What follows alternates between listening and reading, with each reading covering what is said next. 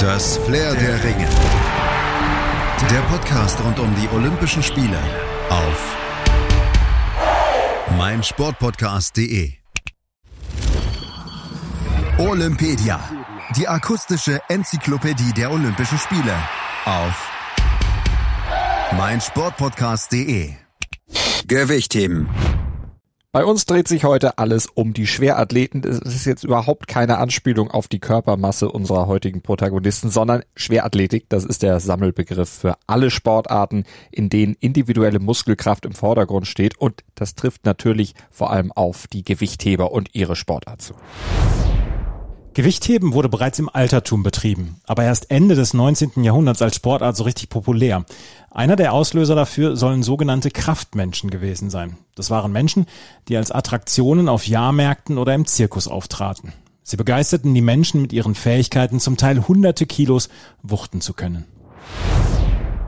Und diese Begeisterung, die führte dazu, dass sich die ersten Gewichthebervereine in Deutschland gründeten und die bekamen dann auch schnell regen Zulauf. Klar, Viele wollten den Kraftmenschen einfach nacheifern und vielleicht stellten sie sich Gewichtheben als Sport auch ja, sehr einfach vor, denn genügend Muskelmasse mal vorausgesetzt, scheint die Mitmachschwelle beim Gewichtheben ja erstmal gar nicht so hoch zu liegen. Es klingt sehr einfach, also man hat eine Hantel vor sich und hebt die hoch das sagt Arthur Enns. Er ist selbst passionierter Gewichtheber und betreibt auf Facebook und Instagram den Kanal Lifters World. Arthur weiß aus eigener Erfahrung, so einfach ist das mit dem Gewichtheben nun auch wieder nicht, denn der äußere Schein trügt. Also man muss technisch bewandert sein, man muss beweglich sein, stark und der Prozess, darin richtig gut zu werden, ja, der motiviert mich. Also es dauert viele Jahre und man lernt ziemlich viel über sich selber, man wird immer besser ist oft sehr frustrierend und ja, man wächst halt als Persönlichkeit und als Sportler.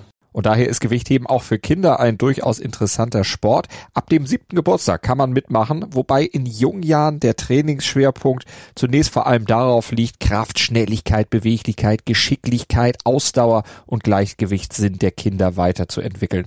Erst wenn diese Punkte alle gut ausgebildet sind, hat man nämlich die Voraussetzung dafür geschaffen, um dann auch die fürs Gewichtheben nötige Technik perfekt erlernen zu können. Man kann als Faustregel sagen, je älter die Kinder werden, desto größer wird dann entsprechend auch der Athletikanteil am Training. Und ab dem 16. Lebensjahr, dann wird nur noch reines Gewichtheben trainiert. Ob nämlich reines Krafttraining für Kinder schon geeignet ist, darüber streitet sich die Wissenschaft immer noch. Allerdings hat eine Studie an der Deutschen Sporthochschule in Köln ergeben, dass Gewichtheben bei Kindern die Knochendichte verbessern kann. Und dadurch werde laut Studie das Osteoporose-Risiko im Alter verringert. Das ist ein weiterer positiver Effekt des Gewichthebens. Und dazu kommt noch, wenn Gewichtheber die Grundtechniken ihres Sports richtig beherrschen, dann haben sie ein vielfach geringeres Verletzungsrisiko als andere Sportler. Das unterstreicht zum Beispiel auch Matthias Steiner, der Olympiasieger von 2008 im Tinongo Podcast hier auf meinsportpodcast.de. Sobald du natürlich die Handel weghebst vom Boden, egal wie viel Gewicht drauf ist, musst du den ganzen Körper anstrengen. Es müssen die Waden was tun, die Oberschenkel, der Rücken, der Bauch, die Arme, die Schultern. Alles, der ganze Körper muss etwas tun, gleichzeitig. Und das fordert den Kopf dermaßen, und schult ihn aber auch dermaßen, dass du einfach ein besseres Körpergefühl kriegst. Aber du musst ja. also technisch so, so gut arbeiten, dass du dich nicht verletzt. Und wenn du gut arbeitest, dann verletzt du dich auch so gut wie nicht. Also Gewichtheber haben keine großen Verletzungen. Das sind eher Überlastungsschmerzen. Es gibt da keine, keine unüberlegten ähm, Bewegungen. Und das ist wieder der große Vorteil beim Gewichtheben. Jetzt haben wir ganz viel über die Vorteile des Gewichthebens gehört. Jetzt wollen wir aber auch noch wissen, wie das alles im Wettkampf abläuft. Dazu kann man jetzt erstmal grundsätzlich sagen, dass Gewichtheben einem relativ einfachen Grundprinzip folgt. Matthias Steiner fasst es so zusammen.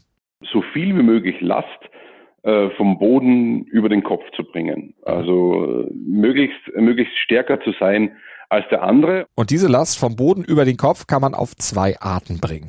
Und diese zwei Arten sind dann auch die beiden Disziplinen des Gewichthebens. Und die heißen Reißen und Stoßen und werden zusammengezählt. Und dann sind sie der olympische Zweikampf. Bei beiden Disziplinen muss die Hantel zur Hochstrecke gebracht werden. Also mit ausgestreckten Armen über den Kopf. Beim Reißen wird die Hantel in einer fließenden Bewegung nach oben geschwungen. Die Athleten drücken die Beine dann meist aus dem Ausfallschritt oder der Hocke durch. Elementar bei dieser Variante ist aber der ununterbrochene Bewegungsablauf. Spitzenathleten können in dieser Disziplin bis zu 200 Kilogramm heben. Und dafür ist das von Matthias Steiner bereits angesprochene Körpergefühl elementar. weil du eben sofort perfekt Balance halten musst, vom Wegheben bis bis über dem Kopf fixieren muss die Handel ja schön im Schwerpunkt bleiben. Und wenn wir uns dann die zweite Disziplin anschauen, das Reißen, dann verstehen wir auch, warum Gewichtheben nicht nur eine reine Maximalkraftsportart ist, sondern eine Schnellkraftsportart.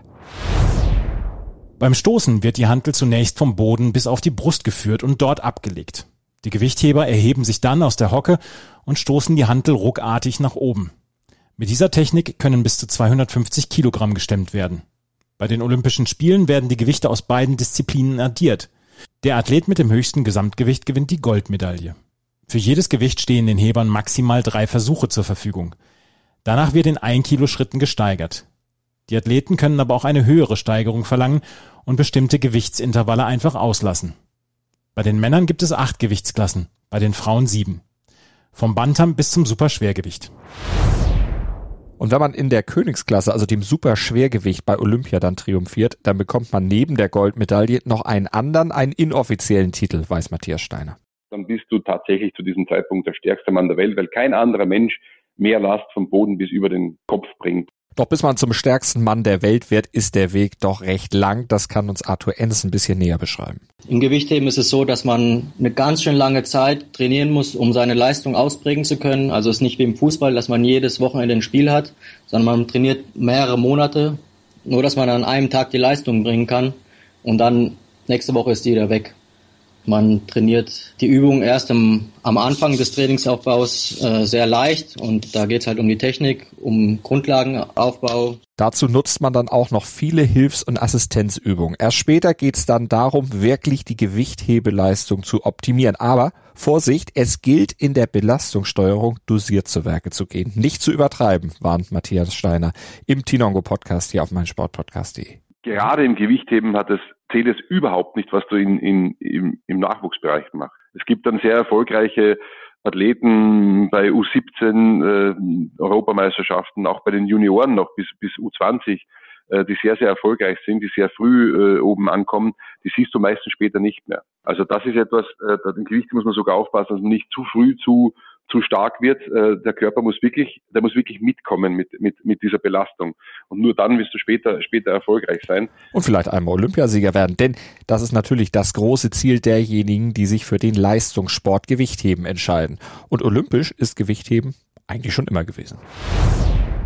Bereits bei den Olympischen Spielen 1896 standen sowohl das einarmige als auch das beidarmige Stoßen im Programm. Damals allerdings noch ohne jegliche Gewichtsklassenbeschränkung. Kurze Zeit später kam dann auch das Reißen hinzu. Ab den 20er Jahren wurde das Gewichtheben sogar zum Dreikampf. Neben Reißen und Stoßen mussten sich die Athleten zusätzlich im Drücken beweisen. Dabei musste die Hantel mit permanent durchgedrückten Beinen gehoben werden. Seit den 1970er Jahren verschwand diese Variante aber wieder aus dem Programm. Vor allem, weil es den Kampfrichtern immer schwerer fiel, die regelrechte Ausführung zu bewerten. Jedenfalls werden seit 1920 bei den Männern durchgängig olympische Medaillen vergeben. Die Frauen sind allerdings erst seit den Spielen 2000 in Sydney am Start. Die erfolgreichste Nation ist dabei ganz klar Russland bzw. die UdSSR, wobei die unbedingte Sauberkeit der Sportler vor allen Dingen in den 70er und 80er Jahren angezweifelt werden kann. Ebenfalls stark sind auch die Chinesen, die vor allem das Frauengewichtheben dominieren. Aus deutscher Sicht konnten ebenfalls einige Goldmedaillen bejubelt werden, Beispielsweise von Rolf Milser, Ronny Weller oder zuletzt natürlich Matthias Steiner. Und Matthias Steiner, der brachte 2008 in Peking insgesamt 461 Kilogramm zur Hochstrecke. Also wenn man sich das mal veranschaulichen will, 461 Kilo, das sind etwa 11 Kilo mehr, als ein ausgewachsenes Zebra auf die Waage bringt. Und das ist schwer. Oh, ist das schwer. Matthias Steiner hebt das Ding hoch. Einmal in deinem Leben. Heb es hoch. Heb es hoch. Heb es hoch. Das kann Gold sein. Das kann sein, die Goldmedaille. Es ist gültig. Das ist Gold für Matthias Steiner. Gold für Matthias Steiner.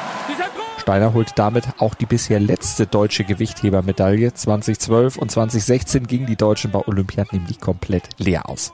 Der erfolgreichste deutsche Olympionike im Gewichtheben war aber übrigens nicht Steiner, sondern ein anderer. Wer denn, Arthur Enz? Ronny hat fünfmal teilgenommen an den Olympischen Spielen und einmal Gold, zweimal Silber und einmal Bronze gewonnen. Und äh, hätte er im in Athen, sich nicht verletzt und noch eine Medaille gewonnen, dann wäre er der erfolgreichste Gewichtheber, weil er fünf Medaillen hat, ähm, was noch niemand zuvor geschafft hat. Auf vier Medaillen bringt es aber auch noch ein anderer, ein internationaler Superstar der Gewichthebergeschichte, der Grieche Pyros Dimas. Und an den erinnert sich Arthur Enz deshalb. Weil äh, er dreimal Gold gewonnen hat und dann in seinen letzten Olympischen Spielen im Heimatland Athen hat er nochmal Bronze gewonnen, viermal olympische Medaille zu gewinnen, das ist schon der Wahnsinn und ja, der war sowas wie ein Volksheld in Griechenland. Es war schon irre, aber es gibt äh, viele gute Gewichtheber, die man heute noch kennt. Und die alle aufzuzählen würde jetzt definitiv unsere Sendezeit sprengen. Zum Abschluss fassen wir daher nochmal die wichtigsten Fakten kurz und knackig zusammen, die ihr zum Gewichtheben bei den Olympischen Spielen kennen solltet, damit ihr mitreden könnt. Zwischen dem 24. Juli und dem 4. August fallen in Tokio 14 Entscheidungen im Gewichtheben. Sieben bei den Männern und sieben bei den Frauen. 196 AthletInnen gehen in Tokio an den Start. Pro Nation maximal acht, je vier Männer und vier Frauen. Bei den ersten Olympischen Spielen der Neuzeit wurde auch eine Goldmedaille im einhändigen Gewichtheben vergeben. Der Brite Launceston Elliott brachte erstaunliche 71 Kilogramm in die Luft. Der Weltrekord der Männer liegt im Reißen bei 220 Kilogramm, im Stoßen bei 264 Kilogramm und im kombinierten Zweikampf bei 484 Kilogramm. Die Weltrekorde bei den Frauen liegen bei 155, 193 und 348 Kilogramm. Soweit zum Gewichtheben. Verfolgt auch gerne unsere weitere Olympia-Berichterstattung hier auf meinsportpodcast.de. Abonniert Olympedia und Flair der Ringe mit dem Podcatcher eurer Wahl oder bei iTunes und verfolgt die Olympischen Spiele auf Deutschlands größtem Sportpodcast-Portal auf meinsportpodcast.de und unser Motto lautet Sport für die Ohren rund um die Uhr. Schatz, ich bin neu verliebt. Was? Da drüben. Das ist er. Aber das ist ein Auto. Ja, eben. Mit ihm habe ich alles richtig gemacht. Wunschauto einfach kaufen, verkaufen oder leasen. Bei Autoscout24. Alles richtig gemacht. Das Flair der Ringe. Der Podcast rund um die Olympischen Spiele auf meinsportpodcast.de. Schatz, ich bin neu verliebt. Was? Da drüben. Das ist er. Aber das ist ein Auto. Ja, eben. Mit ihm habe ich alles richtig gemacht. Wunschauto einfach kaufen, verkaufen oder leasen. Bei Autoscout24. Alles richtig gemacht.